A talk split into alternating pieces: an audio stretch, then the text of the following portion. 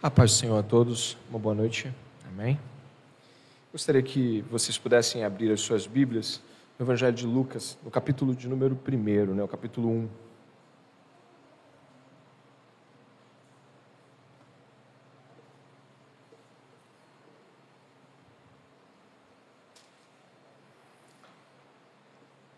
Nós estamos contando histórias de Natal, mas não aquelas que a gente encontra nos filmes, os contos de Natal dos filmes. A gente está, está contando as histórias de Natal como o Natal bíblico nos conta. E hoje nós estaremos nos preparando mais uma vez para o Natal, dentro da poderosa história que a Bíblia nos conta sobre o nascimento de João Batista, o cântico de Zacarias. Então eu convido você a abrir o seu coração para o que a palavra de Deus tem para você, tá bom? No capítulo 1 de Lucas, no verso de número 57, nós vamos começar uma jornada aqui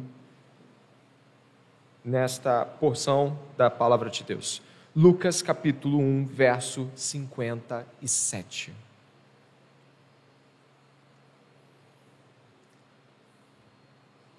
Antes de mais nada, nós vamos ler a palavra de Deus, né?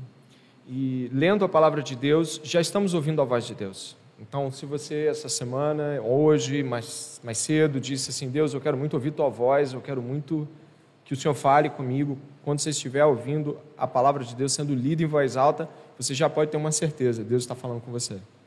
E Ele vai deixar isso ainda mais claro se alguma coisa ficar ainda em dúvida durante a pregação capítulo 1 de Lucas, verso de número 57, diz assim a palavra do Senhor. Quando chegou o tempo de Isabel dar à luz, ela teve um filho. Os vizinhos e parentes ouviram que o Senhor tinha usado de grande misericórdia para com Isabel e se alegraram com ela. Aconteceu que no oitavo dia foram circuncidar o menino e queriam dar-lhe o nome de seu pai Zacarias. Mas a mãe do menino disse: De modo nenhum, ele será chamado João. Disseram-lhe: Mas você não tem nenhum parente com esse nome. Fizeram sinais, perguntando ao pai do menino que nome queria que lhe dessem. Então, pedindo uma tabuinha, ele escreveu: O nome dele é João. E todos se admiraram. Imediatamente, a boca de Zacarias se abriu e a língua se soltou. Então começou a falar, louvando a Deus. Todos os vizinhos deles ficaram possuídos de grande temor, e essas coisas foram divulgadas por toda a região montanhosa da Judéia. Todos os que as ouviram guardavam-nas no coração, dizendo: O que virá a ser este menino? e a mão do Senhor estava com ele.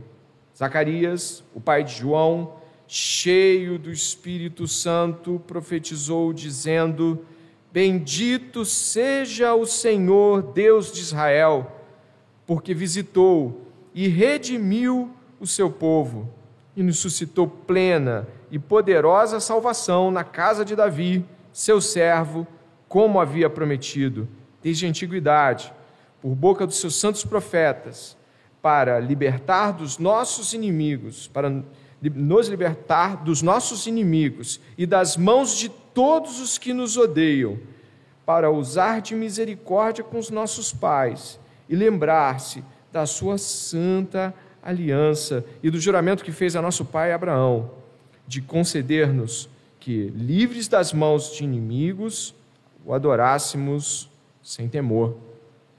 Gostaria que você orasse comigo neste momento e pedisse ao Senhor que o seu e o meu coração estejam atentos à voz do nosso Deus. Ore comigo, por favor. Pai, reconhecemos que esta é a palavra de Deus e reconhecemos que somos povo de Deus. Por isso, Pai, em nome de Jesus, que nós, como teu povo, nos submetamos à tua palavra e com alegria no coração respondamos com fé. Que cada um de nós não venha a ouvir a tua palavra, Pai, de qualquer maneira. Pelo contrário, que o temor já tome conta da igreja. Que um temor santo do Deus grandioso já tome conta da igreja. em nome de Jesus. Amém.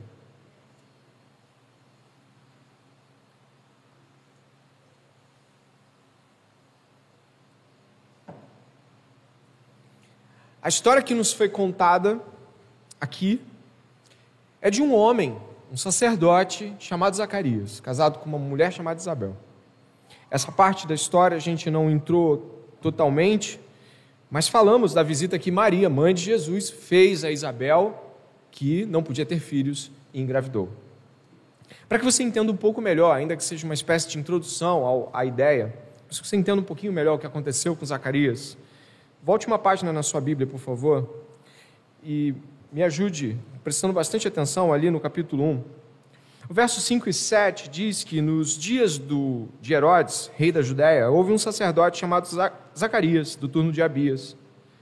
A mulher dele era das filhas de Arão e se chamava Isabel. Ambos eram justos diante de Deus, vivendo de forma irrepreensível em todos os preceitos e mandamentos do Senhor. Então nós temos aqui um casal de homem e mulher de Deus, consagrados, vivendo vida reta, vivendo vida santa.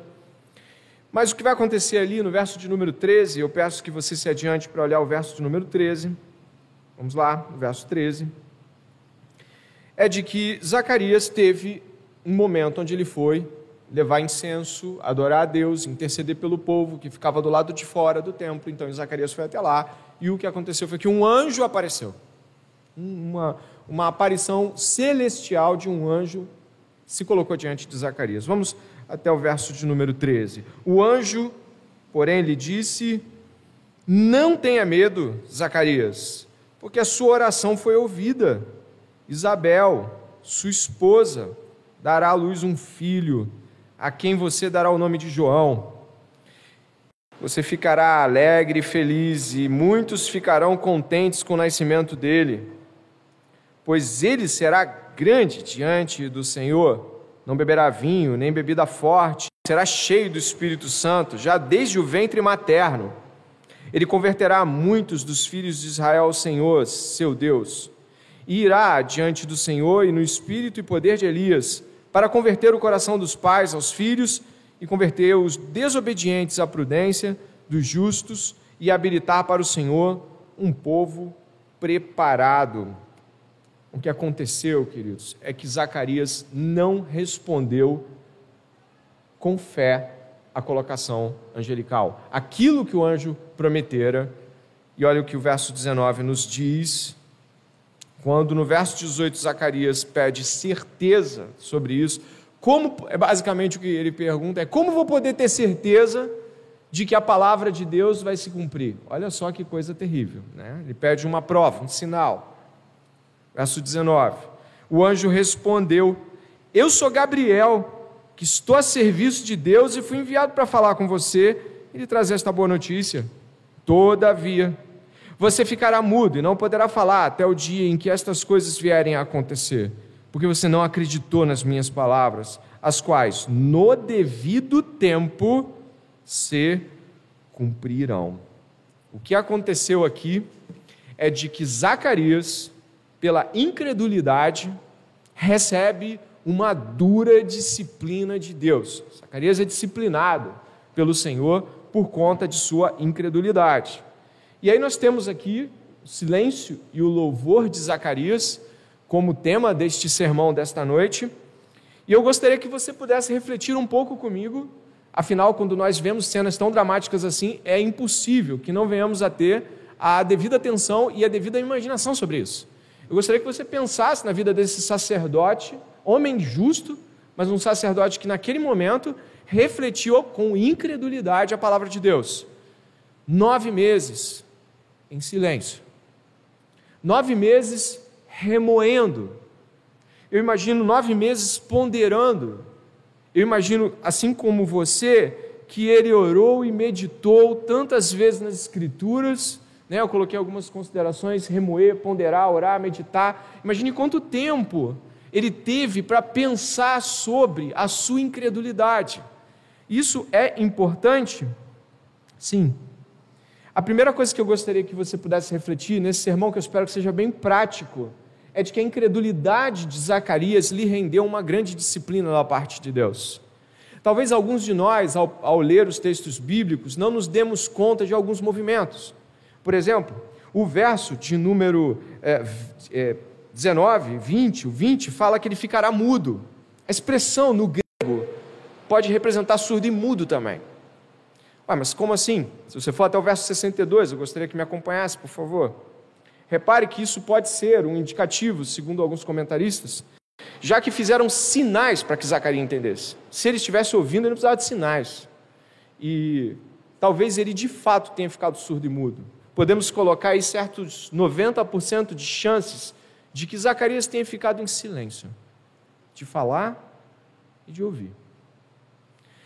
E ainda que nós pensemos nisso como algo duro demais, acontece que o anúncio era grande demais o anúncio sobre a vinda do Messias e de que o filho dele prepararia esse Messias e de que ele, que não podia ter filho, era uma casa estéreo de filhos, são três grandes anúncios. Primeiro, você vai ser abençoado com filho. Segundo, o seu filho será um grande homem.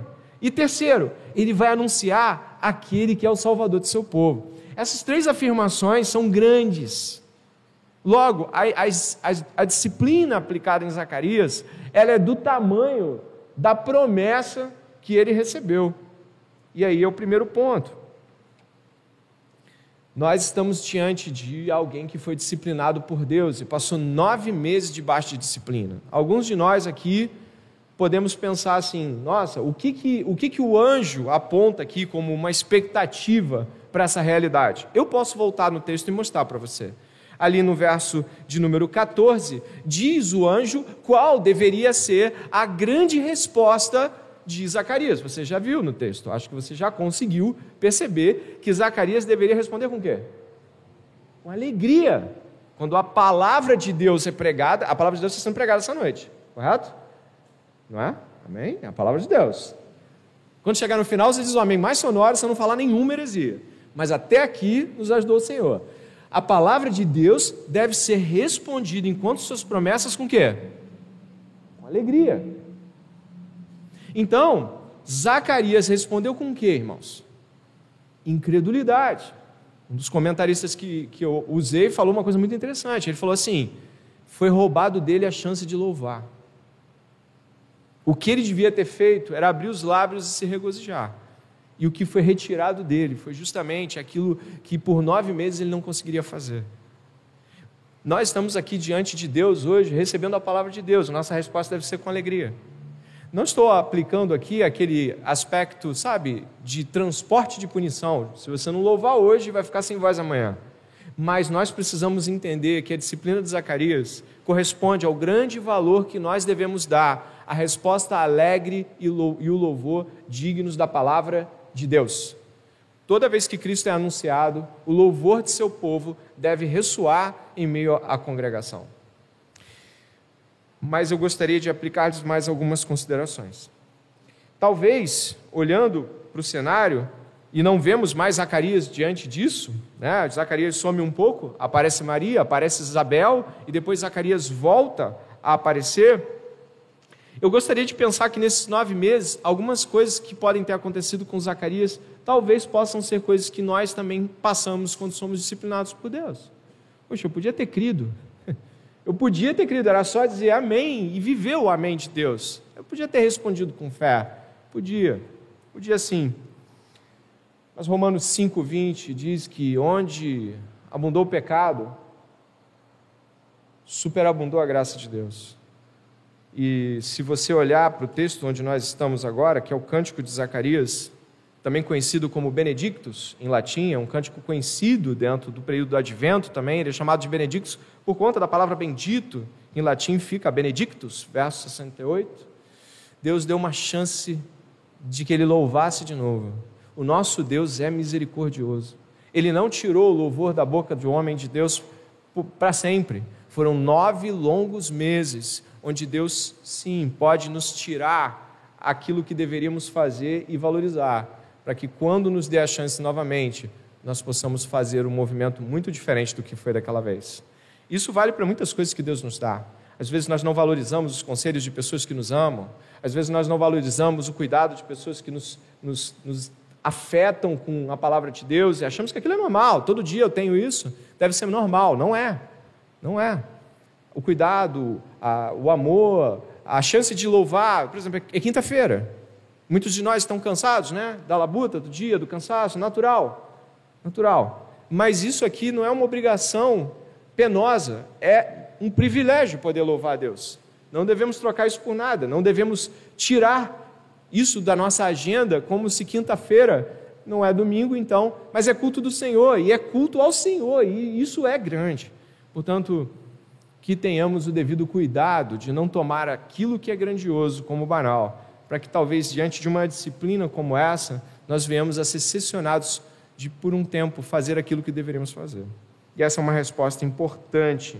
O arrependimento de Zacarias é notório porque o cântico dele faz o que ele deveria ter feito naquele dia mas que agora ele faz com primor, né?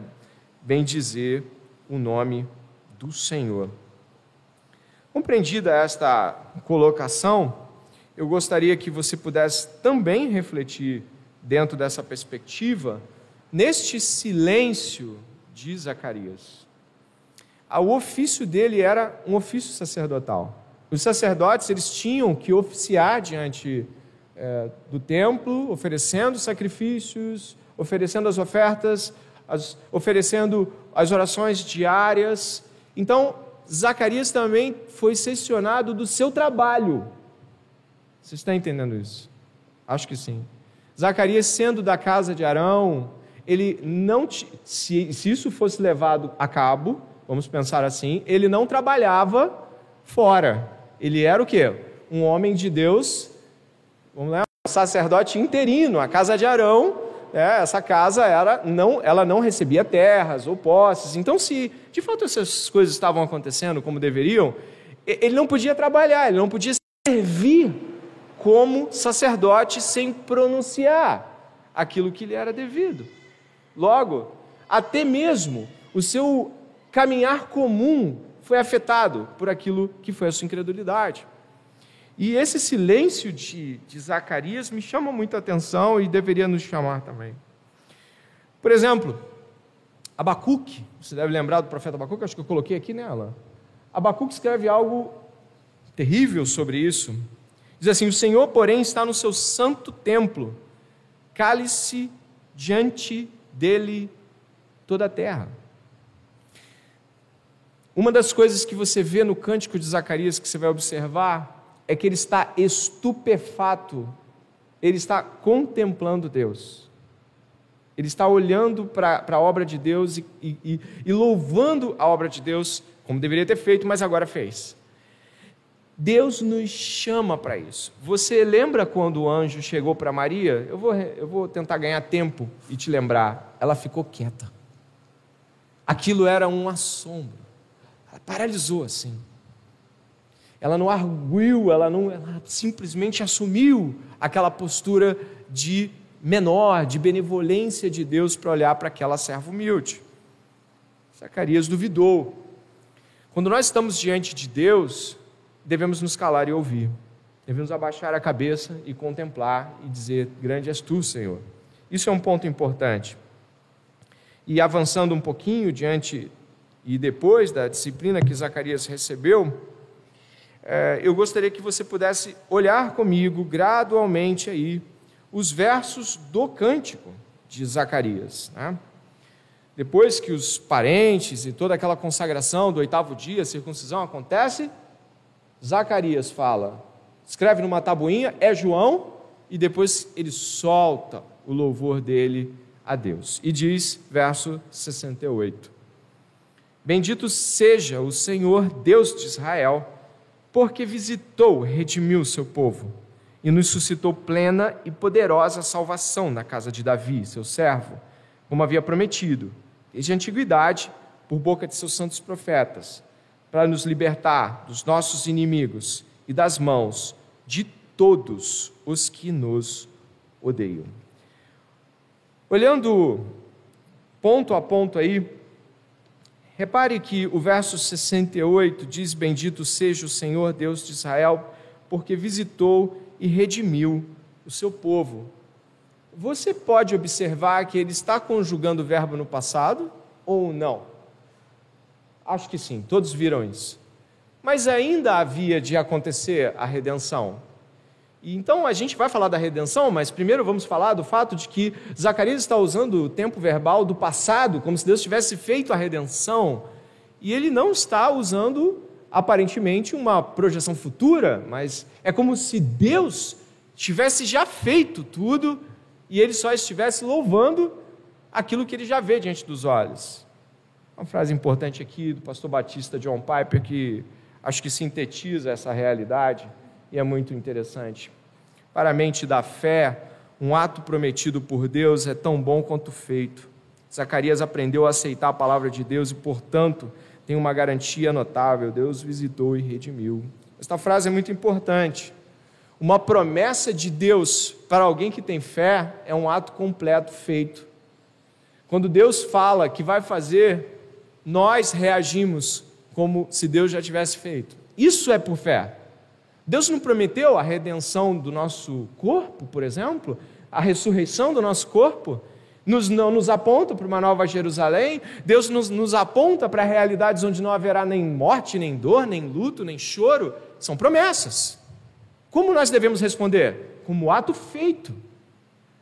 Primeiro, ele fez a seguinte pergunta incrédula: qual foi? Como é que eu vou saber se vai acontecer? Depois da disciplina, ele aprendeu muito bem como é que Deus age. E agora ele diz: Deus já fez. E é assim que Jesus fala: No mundo tereis aflições, mas tem de bom ânimo. O quê? Eu venci. Mas ele ainda não tinha ido. Mas essa é a confiança em Deus. Essa é a confiança. A confiança em Deus é tratar suas promessas como cumpridas e não como promessas de homens o que Deus diz que fará, Ele fará e ponto. E nós respondemos como quem vive o ato feito. Isso aqui é importante para nós, já nesse começo da, do verso 68. Zacarias responde com fé a algo que iria se cumprir, como se já tivesse se cumprido, porque aquilo que Deus prometeu, Ele é fiel para cumprir. Nós respondemos às realidades celestiais como realidades cumpridas. E, portanto, andamos como cidadãos, cidadãos celestiais. A gente anda diferente do, do mundo. A gente responde diferente do mundo. A fé é a certeza das coisas que não se veem, mas cremos que são tais como elas dizem ser. Então, quando Deus fala que vai nos ressuscitar, Paulo nos diz: Ele nos ressuscitou. Efésios fala isso, Ele nos ressuscitou. E nós cremos nisso. Por isso, o povo de Deus é um povo de fé. E por isso a incredulidade nos afasta de tudo aquilo que Deus é, tudo aquilo que Deus tem, tudo, toda a abundância de vida é negada pela incredulidade, porque a incredulidade pede provas e não percebe que ao pedir provas, põe a palavra de Deus à prova. E a palavra diz: Não tentarás o Senhor teu Deus. A incredulidade tenta a Deus. O verso então, que termina com esta esse ato feito do passado e redimiu seu povo, é para nós de extrema importância. Mas tem mais dentro dessa questão da redenção, não é? E isso é importante de relatar.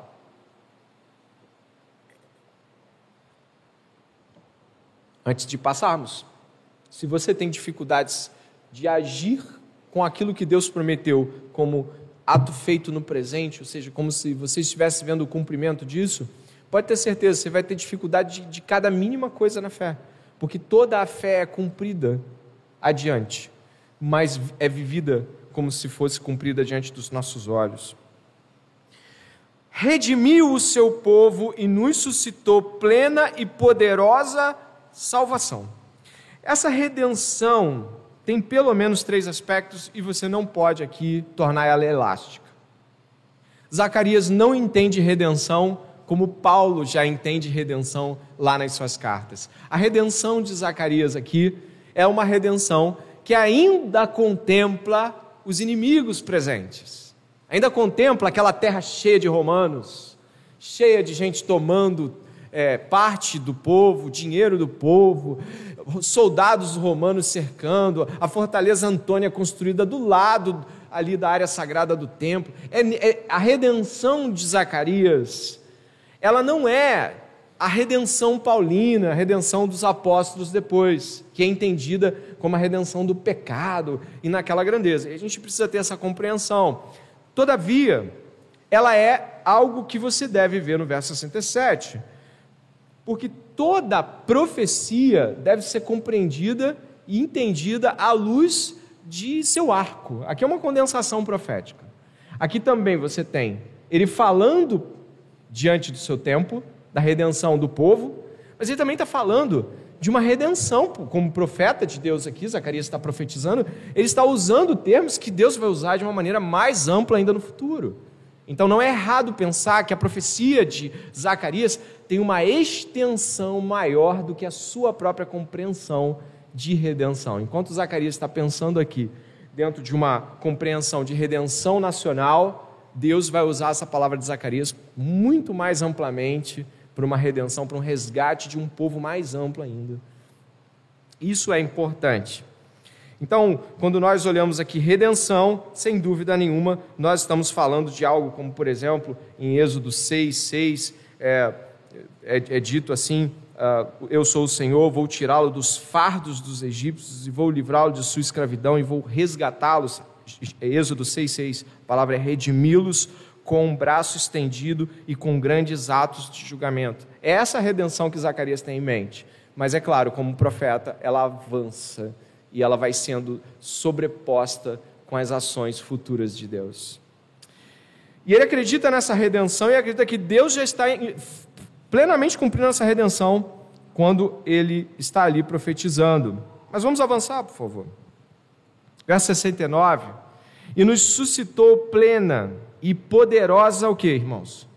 Salvação na casa de Davi, seu servo, como havia prometido desde a antiguidade, por boca de seus santos profetas, para nos libertar dos nossos inimigos e das mãos de todos os que nos odeiam.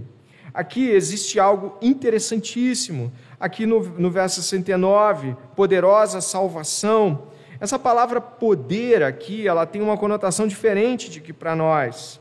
Ela usa a expressão chifre. Interessante, né? Chifre é uma expressão de poder.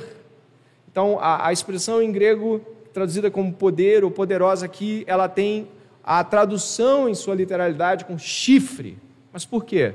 Se você leu o Apocalipse, deve ter visto que o dragão tem tantos chifres e de que o cordeiro tinha outros tantos chifres ali em, em Apocalipse 5. Ele tinha muitos chifres. O, quando o cordeiro abriu os livros, ele tinha tantos chifres, tantas coroas. Sabe o que significa chifre? Poder. Porque antigamente era considerado o chifre de um boi, de um animal selvagem, algo surpreendente que se estendia além do seu corpo e dilacerava seus inimigos. Você pode ver isso comigo no Salmo 92, eu vou marcar Lucas. Aí vou até você no Salmo 92, por favor. Dê uma olhada no Salmo 92. Para você entender um pouco disso, a palavra que vai ser usada aqui também é essa. Diz assim o Salmo 92, ali no verso de número 9.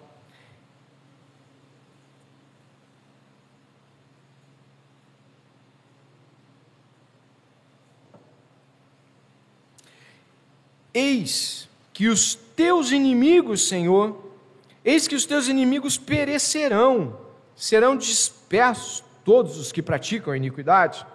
Porém, tu exaltas o meu poder, aqui é chifre, meu chifre, como o do boi selvagem, derramas sobre mim o óleo fresco. Então, aqui, o boi selvagem e o chifre se unem em uma expressão de poder daquele poderoso que dilacera os inimigos. Então, voltando a Lucas, o que nós temos aqui é que Deus suscitou uma salvação que vai dilacerar os inimigos. Essa salvação ela é tão poderosa que ela vai arrastar os inimigos com seu poder glorioso. É assim que Zacarias está vendo essa salvação, uma salvação com muita força, com muito poder. E diz que essa salvação era a casa de Davi, ele acerta plenamente, porque de fato o Messias deveria vir da casa de Davi. Segundo Samuel, capítulo 7, verso 10, 11, 12, 13, 14, fala sobre isso, de que o Filho de Deus, profetizado para Davi, é o Filho de Deus da casa de Davi, o reino seria eterno e não teria fim. E é esse Jesus que está sendo profetizado aqui.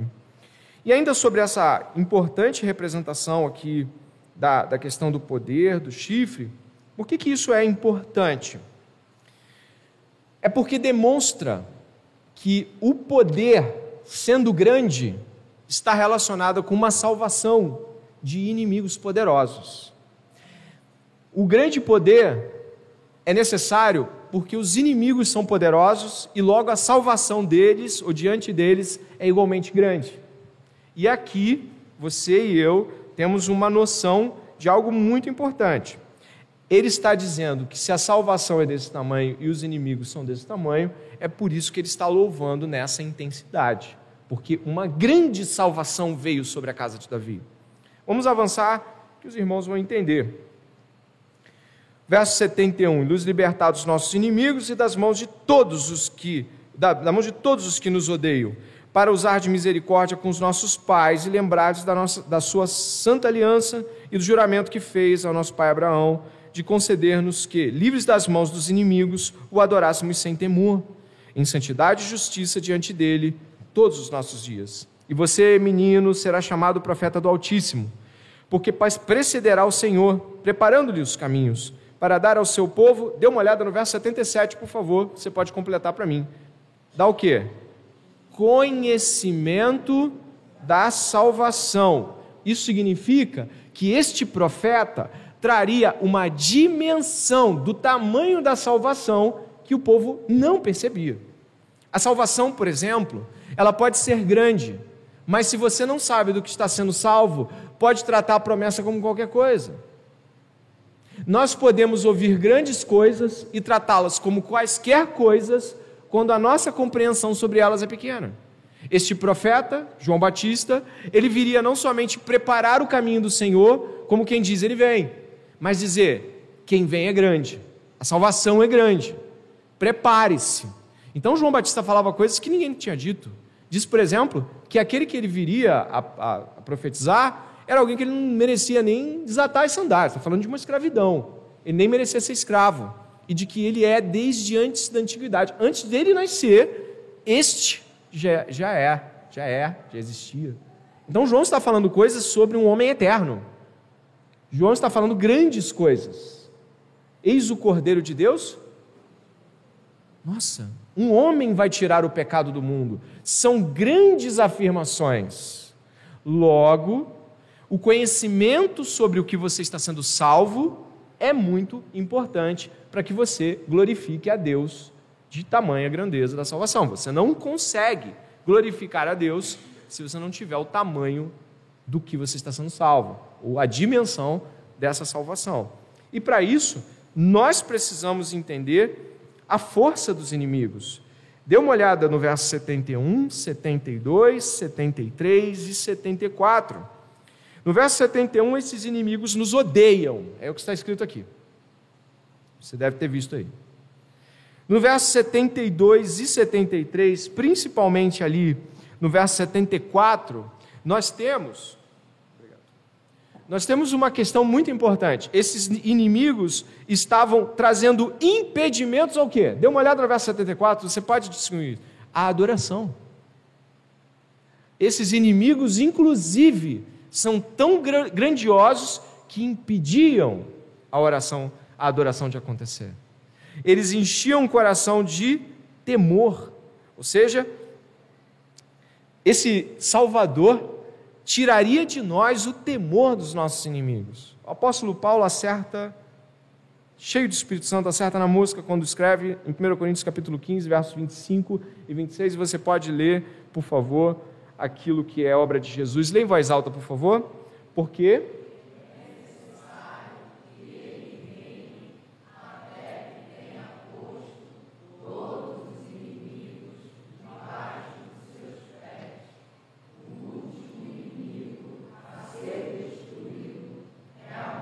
Então nós temos Jesus sendo aqui aquele que tem os inimigos, Satanás, os homens são inimigos de Jesus, Jesus vence a maldade dos homens na cruz do Calvário, mas tem a morte. A morte é um grande inimigo, o último deles. E este grande inimigo está sendo mencionado por Paulo aqui como também aquele que será derrotado. Nós lemos em Apocalipse que a morte é lançada no lago de fogo. A morte acaba. E aí é que está a questão, e eu preciso que os irmãos possam se aplicar a compreender esta realidade. Quando nós estamos diante da salvação de Jesus, salvação esta pregada a cada domingo, a cada quinta-feira, em encontros mutuais, discipulados, quando nós estamos ouvindo, Jesus nos salvou do império das trevas, Jesus nos salvou da morte, Jesus nos salvou de nós mesmos, Jesus nos salvou de todas as hostes malignas e todo o império satânico que estava sobre nossas vidas em dominação. Jesus nos resgatou da escravidão, do pecado essas afirmações precisam entrar, isso aqui nós estamos fazendo, é um ato de pensar como discípulos de Jesus. Essa salvação deve ser interiorizada e refletida de modo profundo, com meditação profunda. As coisas precisam parar, porque senão a vida, como ela é, apressada, translocada, cheia de fazeres, nos rouba isso que Deus está nos dando aqui. E aí você faz tudo, cumpre a agenda do dia, resolve as contas, mas perdeu o louvor. Perdeu o louvor. E aí você perde o louvor, e quando alguém perde o louvor, ela não perde só o louvor. Toda a trajetória bíblica diz que quando alguém ignora e despreza, algo imediatamente vem sobre ela: a incredulidade. Uma raiz voraz e devoradora que pode atacar qualquer um de nós se os nossos lábios e o nosso coração não estiverem rendidos o tempo todo diante do Senhor. Por isso, quando Jesus critica Pedro, se afundou porque você não teve fé. Ele faz críticas sobre fé. Ele faz críticas sobre fé. Ele diz sobre aquele soldado, por exemplo, no Evangelho de Mateus, é maravilhoso quando ele fala que aquele soldado disse: é, eu estou com um servo meu, está adoecido, eu preciso muito que o senhor ajude. Deus, vamos lá. Deus, não, não precisa não. Eu sou homem de autoridade. E eu entendo que com uma só palavra tua, ele vai levantar. Olha o tamanho disso. O que, o que isso faz em termos de resposta para Deus. Por isso nós estamos aqui, indo aí para a última parte do sermão, pensando seriamente sobre como nós respondemos às pregações, como nós respondemos aos discipulados, como nós respondemos a alguém que nos admoesta e nos encoraja em Deus, como respondemos. E avançando, é uma grande salvação, porque ela nos livra de inimigos que nos impediam de, de adorar, e adorávamos com temor nos nossos corações. Uma das coisas que isso aqui nos remonta é a lei. A, a lei, entre outras coisas, faz com que as pessoas se tornem escravas do desempenho não, não conseguem alcançar determinado tipo de coisa, elas se submetem à sua autopunição. Eu não sou crente o suficiente para isso. A lei também fez isso.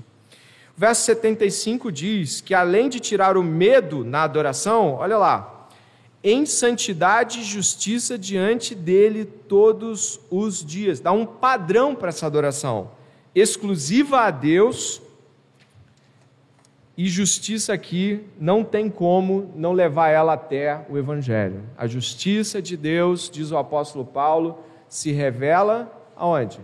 No Evangelho. O Evangelho é o modo como qual Deus mostra. Essa é a justiça. Se você quiser viver justiça, essa é a justiça. A cruz do Calvário. Essa justiça que é aplicada em você, aplique em outros. Perdão, misericórdia, sacrifício, amor, doação. E essa justiça é a justiça que todo o povo de Deus evoca. Quando pedimos por justiça, pedimos por cruz. Avançando, algumas menções são feitas a João Batista, como nós vimos, 76, 77, 78. Dar conhecimento da salvação por meio da remissão dos seus pecados, graça, graças à profunda misericórdia de nosso Deus, pelo qual nos visitará o sol nascente das alturas, para iluminar os que jazem nas trevas e na sombra da morte, uma, uma expressão davídica aqui, né? Salmo 23, e dirigir os nossos pés pelo caminho da paz. Eu pego aqui, isso não é um, um quiasmo completo, mas tem duas expressões importantes aqui. O verso 68 fala que ele visitou, e o verso 78 fala que ele nos visitará. Eles têm duas expressões aqui: Deus visitou e Deus visitará. É, toda a Bíblia funciona nesse sentido. Deus está conosco e Deus estará conosco. Aquele que é, que era, que é de vir. É o já e o ainda não. Então nós estamos sempre diante de algo que Deus está fazendo e de algo que Deus vai fazer. Nós sempre estamos usufruindo coisas que Deus está fazendo hoje. E estamos nos animando e nos encorajando com coisas que Deus prometeu que fará no futuro. Essas duas coisas estão nos encorajando nesse dia. E é claro, ainda falando sobre aquela questão do conhecimento de Deus e de, do que fomos livres, existem textos bíblicos que mostram o tamanho da salvação ao mostrar o tamanho da perdição. Repare sobre o pecado, que a Bíblia diz em alguns termos que eu acho que você, todo mundo aqui já leu, mas que sempre devem ser lembrados. Dê uma olhada, por exemplo, aqui, do pecado, né? a, a doença real e espiritual que é o pecado. Todos pecaram. Ninguém deixou de pecar, ninguém não é pecador. Todos pecaram e carecem da glória de Deus. Se dissermos que não temos pecado, enganamos a nós mesmos e a verdade não está em nós. O salário do pecado é a morte. Existe um inimigo real e poderoso. Olha, o diabo, vosso adversário, anda em derredor como leão que ruge procurando alguém para devorar. 2 Coríntios diz: Ele é o Deus deste mundo e cega a mente dos incrédulos para impedi-los de ver a luz do Evangelho da glória de Cristo. Existe uma luz gloriosa que brilha no Evangelho e que Satanás insiste em ofuscar, em cegar. E nós cristãos, se você tem o Senhor, será que você fica cego? Eu diria que não cego para a morte, como você estava, mas sua, a sua visão pode ficar muito turva. Você pode estar extremamente apegado a paixões, a pecados que você considera que podem ser resolvidos em algum momento. Em algum momento da vida você vai parar seriamente para resolver esse pecado. Olha, eu, ainda vou parar para discutir isso com o meu pastor e falar, pastor, eu não consigo avançar nisso. O problema é que tratar pecados como se fossem administráveis é uma grande ruína, porque você vai deixando que ele tome mais espaço no seu coração. Por isso, a grande salvação também nos mostra a grande perdição. O pecado é a grande ruína do homem e nós insistimos em administrá-los como se a gente pudesse fazer isso. E, portanto, indo para o final aqui, terminando aqui nesta jornada com o cântico de Zacarias, essa visitação que eu falei para os irmãos, ela indica Deus visitando. Repare só, bendito seja o Senhor Deus de Israel, por quê? Verso 68, o que, que ele fez? Ele visitou. Verso 68 diz que o próprio Deus visitou. E ali no verso 78 diz: Graças à profunda misericórdia de nosso Deus, pelo qual nos visitará o sol nascente das alturas. Aqui apontando para Jesus como um sol nascente, é uma menção que é dada no final de Malaquias sobre isso também.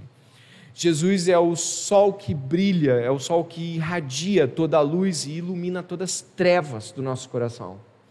Ah, os nossos irmãos puritanos, lá do século 17, eles tinham como prática pegar o Evangelho e, como se fosse uma grande lanterna, aplicá-lo em todas as áreas da vida, medindo a, a, a, trevas e luz pelo quanto aquilo que ele estava vivendo, pensando, escolhendo, desejando, considerando, tinha ou não reflexo no Evangelho. Imagine qualquer coisa que você escolha fazer da vida, imagine qualquer coisa que você queira fazer da vida. Aplique a luz do Evangelho de Cristo e vê se ela ainda continua sendo algo belo, sendo algo bonito, virtuoso. Infelizmente, nós não temos essa prática e passamos de escolha para escolha, de atitude para atitude, de momento da vida para outro momento.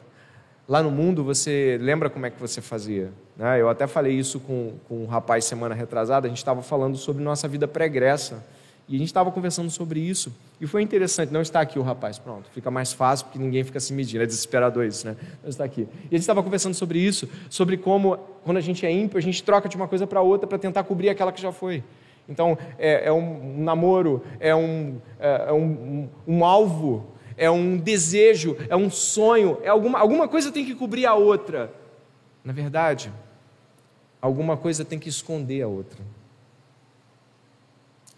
Jesus diz em João que aquele que pratica a verdade se aproxima da luz, para que as suas obras sejam manifestas, porque foram feitas na luz. Então, nesta luz que ilumina todas as trevas, do verso 79, essa é a luz que Jesus trouxe ao mundo. A luz veio ao mundo, mas diz: os homens amaram mais as trevas do que a luz, porque as suas obras eram mais é neste tom de, nossa, como isso é profundo, como nós somos capazes de amar a escuridão e ao mesmo tempo como Deus trouxe luz ao mundo, que nós terminamos o sermão de hoje desejosos por aquele grande dia, nos preparando para o Natal com expectativas de poder refletir sobre Jesus. Prepare-se para o Natal. Prepare-se para pensar profundamente sobre Jesus.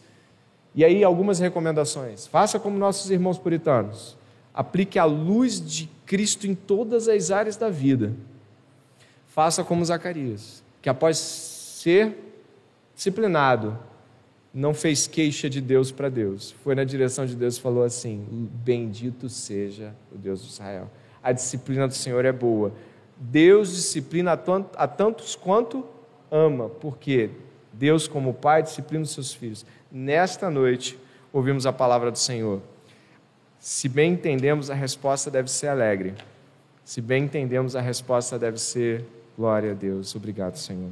Ore comigo neste momento e peça a Deus que essa alegria inunde o seu coração.